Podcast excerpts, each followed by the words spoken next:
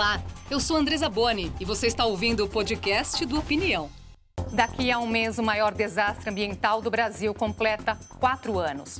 O rompimento da barragem de Mariana, em Minas Gerais. O mar de lama deixou um rastro de destruição. 19 mortos e centenas de desabrigados. A devastação do Rio Doce afetou drasticamente a vida da população local.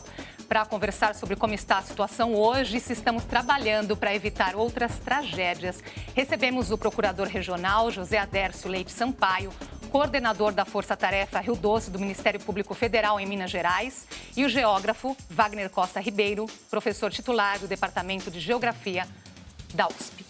Obrigada por terem aceitado o nosso convite. Professor, o senhor foi categórico ao afirmar, depois da tragédia em Mariana, que isso aconteceria novamente. E veio Brumadinho. O mesmo aconteceu no caso do Ministério Público Federal, que chamou a atenção e alertou para outras tragédias depois de Mariana. E agora? Estamos trabalhando na prevenção ou outras tragédias ainda podem acontecer? Doutora Décio. Em primeiro lugar, é, entre Mariana e Brumadinho não houve mudança nem no quadro regulatório e nem na fiscalização, seja do ponto de vista de quantidade de, de pessoas que fiscalizavam, uh, seja na qualidade dessa fiscalização. Nada foi feito. Do ponto de vista empresarial, o comportamento também é, não mudou. Então, era é, previsível que, é, que nós tivéssemos uma uma probabilidade de um acontecimento. Não esperávamos algo tão trágico quanto Brumadinho. Depois de Brumadinho, ah, houve algumas modificações, por exemplo, em Minas Gerais ah, foi aprovada uma lei eh, de iniciativa popular e que contou com apoio e, e diria até houve, eh, foi capitaneado pelo Ministério Público, que é a, eh, a lei Madlama, nunca mais, que cria uma série de, de dificuldades é, para os empreendedores no Estado. Do ponto de vista federal, inclusive atendendo recomendações feitas pelo Ministério Público Federal, a Agência Nacional de Mineração é, mudou é, o marco regulatório, mas ainda assim é, dá poderes demais ao empreendedor. O que é mais grave, aí é que fica um, uma preocupação no ar, é de que a Agência Nacional de Mineração continuou sucateada, continuou sem estrutura de pessoal, continuou sem recursos para fiscalização, o que a gente espera, por conta, inclusive, de uma ação ajuizada pela Força Tarefa, é, que tenhamos um acordo e, quem sabe, uma melhoria na estrutura da agência. Pelo cenário que o procurador apresenta aqui, professor, parece que não aprendemos nada, então, com essas duas tragédias. Não, infelizmente não aprendemos nada. Né? Nós temos a Política Nacional de Segurança de Barragens, que é de 2010, houve uma regulamentação da Agência Nacional da Água em 2017, posterior, portanto, né? enfim. Mas, de qualquer modo, a gente assiste é, esse quadro triste, né? desolador, até que o procurador muito bem retrata, é, com um quadro de tender a agravar a situação. Por quê? Porque um dos princípios sérios que está em questão é a, a, a autodeclaração do empresário de que aquilo que ele está fazendo não traz problemas. Isso é uma questão muito séria, central, porque nós vimos que tanto no caso de Brumadinho e também no caso de Mariana, as duas situações havia aparentemente laudos, havia ali um quadro onde o empreendedor dizia, não, está tudo sob controle, não há nenhum problema em relação a isso. E isso, essa é uma questão que nós vamos ter que mudar o mais rápido possível. Né? Outro aspecto que eu acho que eu gostaria de ressaltar também é que a demanda por minério ela é cíclica, né? E à medida que você tem uma maior ou menor demanda, esse tipo de ação acaba esse tipo de consequência da exploração predatória pode ser mais ou menos é, frequente. Após então, essas tragédias, era esperado, então, um endurecimento da legislação. Esperávamos... Os senhores estão falando de uma flexibilização. Exato. E o que está ocorrendo hoje no, no, também em relação ao novo projeto de licenciamento ambiental, infelizmente, corrobora também né, é, a, digamos assim, a flexibilização ainda mais radical do licenciamento ambiental, que é um instrumento de análise que você pode, inclusive, já né, na própria ideia de fazer o empreendimento, ter algumas ações de, de mitigação previstas. Isso tudo, então, está, na verdade, tornando mais fácil o trabalho do empreendedor e deixando a, a, a, sociedade brasileira à mercê desses problemas, eu diria, inclusive, infringindo a Constituição brasileira. Sim. O curador sabe muito bem que o artigo 225 aqui, obriga a conservação ambiental. Só relembrando aqui o que aconteceu, no dia 5 de novembro de 2015, a barragem de Fundão rompeu, vazou 55 milhões de metros cúbicos de rejeitos de minério. Os distritos de Bento Rodrigues, Paracatu de Baixo e Mariana, o distrito de Gesteira, em Barra Longa, foram destruídos, 19 pessoas morreram. A lama arrasou rios e nascentes, acabou com a vida marinha numa área de 40 quilômetros quadrados. E até agora, ninguém foi punido por essa tragédia. O que dizer dessa lentidão da justiça, doutora É claro que tem, é um caso complexo é, no, na primeira questão a ser colocada, isso vale também para a questão civil e vale para a questão penal. É, o Ministério Público Federal trabalhou com a Polícia Federal é, de uma maneira é, intensa nas investigações. Apresentamos uma denúncia é, no final de 2016, uma denúncia pesada, é, com homicídio, porque, no nosso entender, quem conhecia os riscos, quem assumiu esses riscos, e ao invés de inclusive de minorá-los, é, incrementou esses riscos, né? porque foi isso que aconteceu. A barragem de Fundão é, apresentava um histórico de problemas, esse histórico de problemas se, se agravava ano a ano. A empresa, ao invés de adotar medidas de, de prevenção, ela, na verdade, continuou produzindo e aumentando a pelotização, quer dizer, aumentando a produção e, consequentemente, a quantidade de rejeito. Isso fez com que a barragem fosse alteada é, e de uma maneira irresponsável. Uma tragédia anunciada, né, doutor? Agora, essa lentidão da justiça não abre brecha para que esse, novas tragédias aconteçam, no sentido dúvida, de que as é coisas caducam no meio do caminho, não Esse é? é o ponto. Nós denunciamos por homicídio. É, eu, eu, hoje, passado é, quase três anos da, da, denúncia, eu te digo que, pelo inquérito, eu denunciaria de novo pelos mesmos fatos. Né? Talvez com ajuste aqui, o outro lá. Agora, ah, o sistema de justiça, de uma maneira geral, ele não está preparado para enfrentar grandes desastres, sobretudo desastres ambientais. Veja, eu sempre faço uma comparação. Quando nós eh, tínhamos, embora seja um tema hoje polêmico, mas do ponto de vista da jurisprudência, não. Quando tínhamos uma questão é, a respeito de lavagem de dinheiro, no início dos anos 2000, a, a legislação era falha e o sistema de justiça não estava preparado né, para enfrentá-la, a ponto de ter gerado uma série é, de nulidades durante o processo, etc. Pois bem, houve uma melhoria tanto do sistema de justiça, inclusive da resposta do judiciário, é, e nós passamos a ter, de um clima de impunidade que era o prevalecente no início dos anos 2000, um cenário mais alentador. Isto, no, do ponto de vista de responsabilização, isto está a, a, a, a necessitar no caso de, de, de, crimes por grandes desastres ambientais.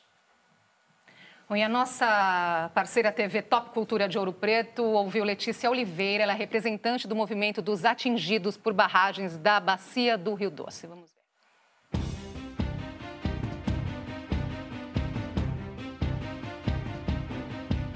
Não tem nenhuma casa construída nos reassentamentos, as indenizações ainda tem mais de mil pessoas ainda sem receber né, a indenização. Tem muitas pessoas, mais de 3 mil, que ainda não foram nem reconhecidas como atingidos. Né? São mais de 300 famílias em casas alugadas na área urbana e no restante da bacia também. Né? As pessoas viviam do rio, viviam da pesca, viviam do garimpo do ouro artesanal, viviam da agricultura e hoje não podem mais usar essa água, não podem mais usar esse rio. E não sabem quando vão voltar à zona rural quando vão voltar à sua vida de forma normal de novo. A Fundação Renova, ela cumpriu os compromissos que ela tinha acordado, que ela tinha acertado? O que nós vemos nesses quase quatro anos é que a Fundação Renova não cumpre nenhum compromisso, nenhum prazo. A Renova tenta colocar muita culpa nos atingidos, né? Que os atingidos demoram a decidir, que os atingidos demoram a dizer como vão ser as casas, né? E é justamente o contrário, né? Os atingidos fazem com pressa, caindo nesse discurso da Renova, da pressa, e a Renova é que demora. A nossa reportagem conta que essa é uma reclamação comum dos moradores, né? Demora em apresentar uma solução. Depois da tragédia de Mariana, foi criada a Fundação Renova, mantida com verba da mineradora Samar, para fazer a reparação dos danos ambientais e amparo às vítimas. Então, foi firmado um acordo entre a União e a Renova, com 42 programas a serem providenciados pela Renova. E o senhor tem acompanhado esse trabalho dessa. A Renova está cumprindo essa programação aqui? Olha, dos 42 programas, uh, só um atingiu a, suas, a sua meta. É, e desse universo, não tem escopo definido, quer dizer, não está descrito qual é o conteúdo do programa, quase a metade. 42 só um. Qual, esse um, qual que é? é? E, é, e até polêmica, a, a, é polêmico reconhecimento pelo, pelo poder público. É, gestão de riscos ambientais ao longo da bacia. Os demais estão todos com atraso e, e alguns sequer ainda é, foram iniciados. Veja o reassentamento. O reassentamento é, foi prorrogado por duas vezes e agora a previsão é de segundo semestre de 2020 por uma série de fatores, ok, que pode uh, ser estranha, estranhos à Renova, mas em grande parte por falta de planejamento da própria Renova. É? Na escolha da área, a escolha da área foi com os atingidos? Foi, mas havia uma série de, de, de, de situações e de problemas ambientais que a Renova poderia ter se antecipado Já e resolvido. poderia ter dado uma ah, resposta. Uma, uma questão interessante que foi apresentado aí. É, existe, na verdade, é, no mínimo, pedindo para ser reconhecido ao longo da bacia 26 mil atingidos. Até agora só houve é, 9 mil indenizações, pouco mais de 9 mil indenizações. Atualmente já tem reconhecido, pela, e aí é reconhecido pela própria Renova, não é? É, a cerca de 23 mil atingidos. Então, veja, é um universo muito pequeno. E nós não estamos falando de algo que aconteceu há três meses, quatro meses ou mesmo um ano. Nós estamos falando de algo que é, vai completar quatro anos. Exatamente. E, professor, do ponto de vista ambiental, como o senhor avalia esse trabalho de recuperação? Não, nada foi feito. Né? Eu preciso deixar isso claro. O que você tem agora são coletas sazonais de, de qualidade de água, mas isso é, é pouco, porque nós sabemos que esse material que está ora depositado no, no, no, no, fundo do rio, ele também pode ser a qualquer instante eh, voltar à superfície por qualquer tipo de intervenção que você tenha. E é importante lembrar que, em termos geográficos, só para o pessoal ter alguma comparação, a área afetada corresponderia ao território de Portugal. É, de fato, uma área bastante expressiva é, e, inclusive, chegando ao litoral, afetando também toda a linha de costa, ou seja, chegou a afetar também é, estado da Bahia, Espírito Santo, enfim, é, que tem uma atividade turística associada à pesca também de grande impacto. Então, essa questão de que é, é, é muito importante lembrar que o atingido não é quem vivia na localidade. Né? Infelizmente, não havia nenhum plano de contenção desse material e ele acabou fazendo o curso 39 natural. Municípios 39 atingidos. municípios atingidos, chegando inclusive ao litoral. Isso é de fato algo muito sério. Agora, o meio ambiente é capaz de reagir a um impacto como esse? Ah, veja, a natureza ela tem uma capacidade de reação, só que ela é lenta, né? ela não tem a velocidade é, que nós eventualmente estamos, é, podemos imaginar. Né? Tem todo um processo de depuração natural que ocorre, mas é muito lento. O que deveria ser feito agora seria fazer um levantamento é, em loco de diversas localidades, tentar mensurar o quanto de cada material está em cada um desses pontos, revolver e dar o destino adequado. Isso seria a solução mais adequada em termos técnicos Claro que isso tem um custo bastante grande, estamos falando do Rio Doce, não um rio pequeno, um rio Sim. de... Mas e, qual pode ser a consequência dessa demora também? A consequência dessa demora é você não saber onde esse material está, que tipo de material está e, que, e os impactos que ele pode trazer. Você pode estar comendo um peixe que tem metal pesado, por exemplo. Isso tem, traz um problema de saúde pública daqui a pouco associado a essa, a essa ação. Então, o que, que pode ocorrer? A judicialização. Então, eu comi um peixe que estava lá, eu comi no rio, Daqui a pouco esses 26 mil vão chegar a 40 mil pessoas, por exemplo. E, que é uma polêmica também, né? A Anvisa, ela liberou o consumo, não é? é, é mas de isso pescados, é mas exatamente. Isso é polêmico. Nós temos diversos estudos é, que apontam problemas de contaminação. É, e é, há um, um, grupo de pesquisa na, na, na pós-graduação da Dom Helder, que, Câmara, em Belo Horizonte, que tem feito um levantamento e nos apresentado alguns dados preocupantes. Tá? dados uh, do ponto de vista de, do número de doenças, é, é feita uma comparação com, com áreas de, de, de controle. É? Então, claro, por exemplo, chikungunya, zika, em todo o estado de Minas Gerais você teve um aumento. Mas uh, não é por coincidência que esse aumento na, na, na, ao longo da área que foi impactada é muito maior do que no resto do estado, na área de controle. Você tem, por exemplo, dados relacionados à violência doméstica, também que é expressivo nessa região. Você tem um número também exacerbado de é, pessoas acometidas de algum tipo de, de, de, de problemas mentais. Quer dizer, desde um, uma depressão até situações mais graves. E você diz, bom, isso não, é, não tem um nexo de causalidade, mas é curioso que é, esse número cresceu de maneira significativa, ao longo da bacia. Né? Esses são alguns dados que, que uh, apresentam para nós um registro que é. há problemas. O senhor até me deu um gancho agora para chamar, o senhor chamou a atenção justamente da, das consequências para a saúde das pessoas e nós ouvimos também a Mirella Regina, que foi atingida pelo rompimento barragem do fundo. Ela nasceu na comunidade de Ponte do Gama e ali viveu até o dia da tragédia. Na época ela tinha 17 anos. Vamos ver. Eu não sabia do que era uma, o que era uma barragem de rejeito de minério até o momento em que ela chegou até a minha casa. Nós viemos aqui para Mariana no dia 22 de dezembro de 2015 e estamos aqui até hoje. Quase quatro anos se passaram e não há muita coisa feita. Nós ainda não estamos reassentados. Essa casa que eu estou aqui agora gravando essa entrevista é uma casa alugada. Não há ainda uma preocupação efetiva com uma reparação integral e justa. São muitas reuniões a semana toda. Quem é da comissão, principalmente, tem reunião até três vezes por dia. A nossa paz ah, foi completamente tomada. Hoje eu tomo fluoxetina, que é um antidepressivo, eu tomo clonazepam, que é um tarja preta, porque eu tenho síndrome do pânico e depressão. Tem várias pessoas que já morreram nessa luta, várias pessoas que não aguentaram passar por todo esse processo que é difícil, que é amoroso, que é demorado. Eu costumo dizer até que quem não morreu no dia 5 morre um pouco todo dia depois do dia 5.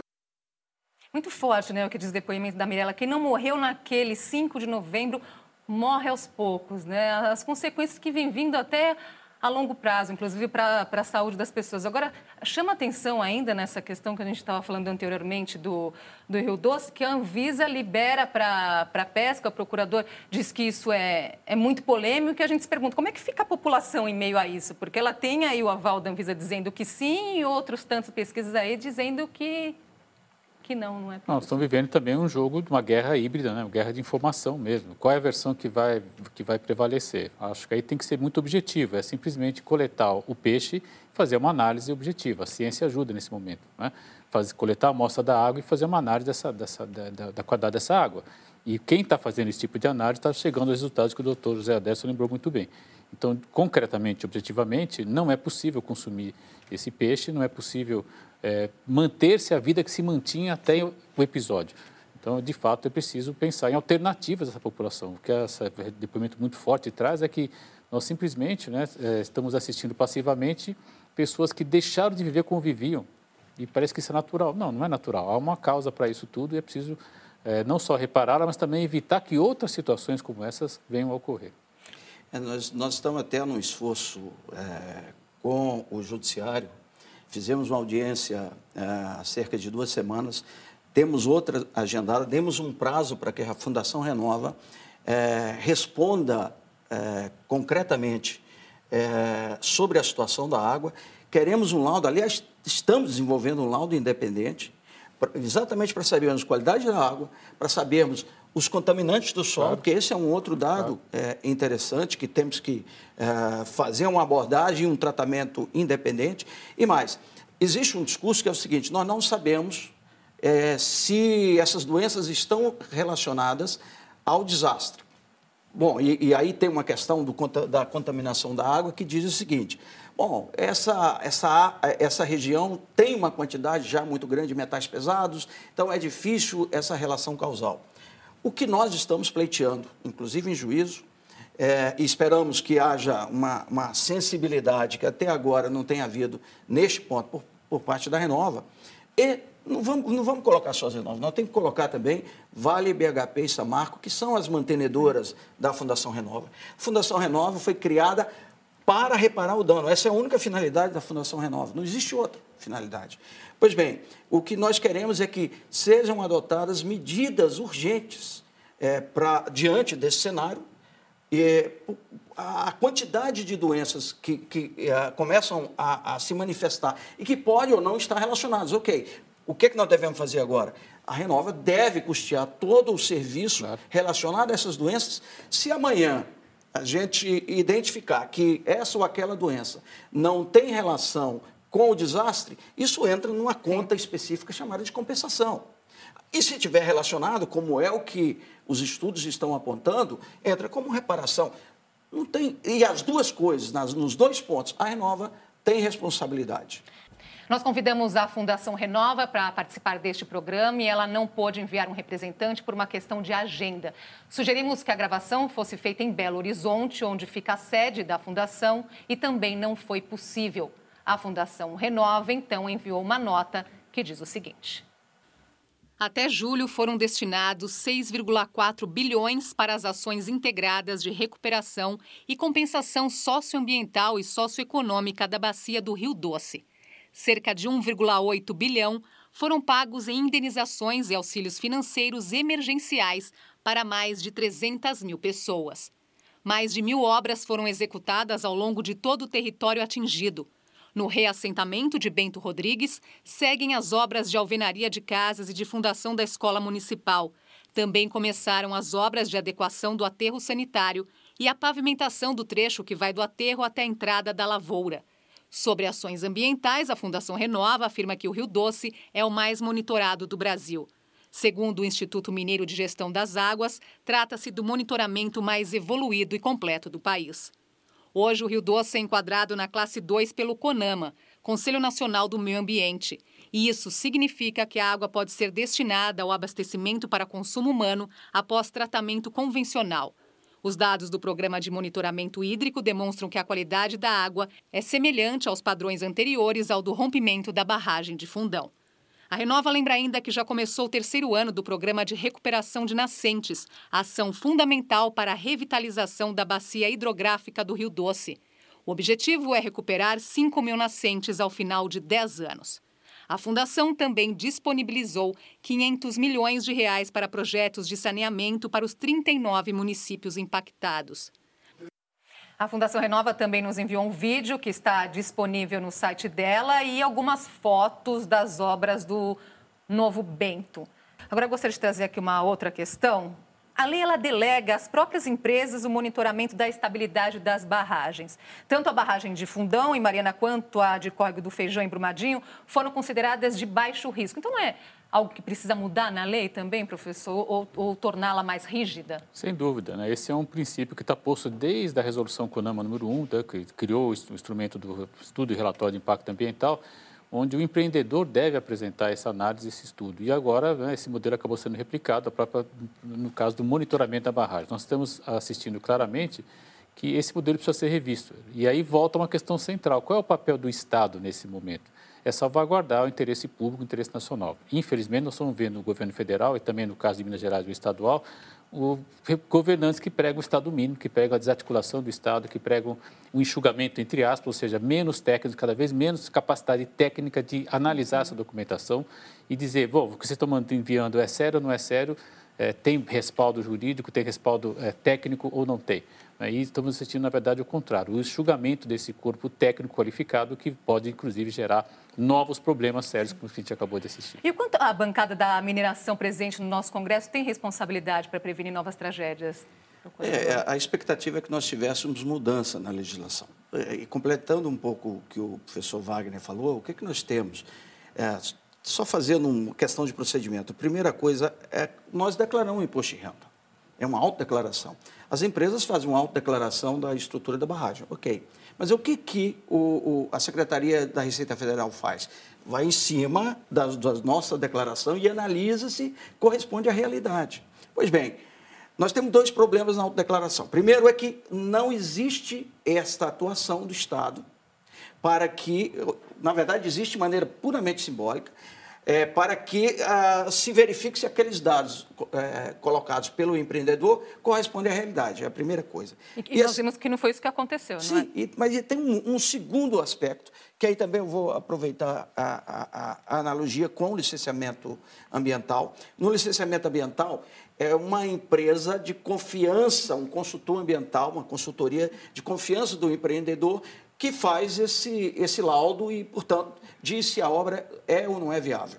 No caso da declaração de estabilidade, é, é uma consultoria supostamente independente, mas nós vimos o quão dependente é Sim. ou são essas assessorias. No caso da Tuvisud, em relação à Vale, é, Por quê? Porque há transações comerciais é, entre as empresas e, e essas é, consultorias, de tal modo que, se ela declarar que a estabilidade é, é inconclusiva ou que não tem estabilidade, corre o risco de perder uma série de outros contratos.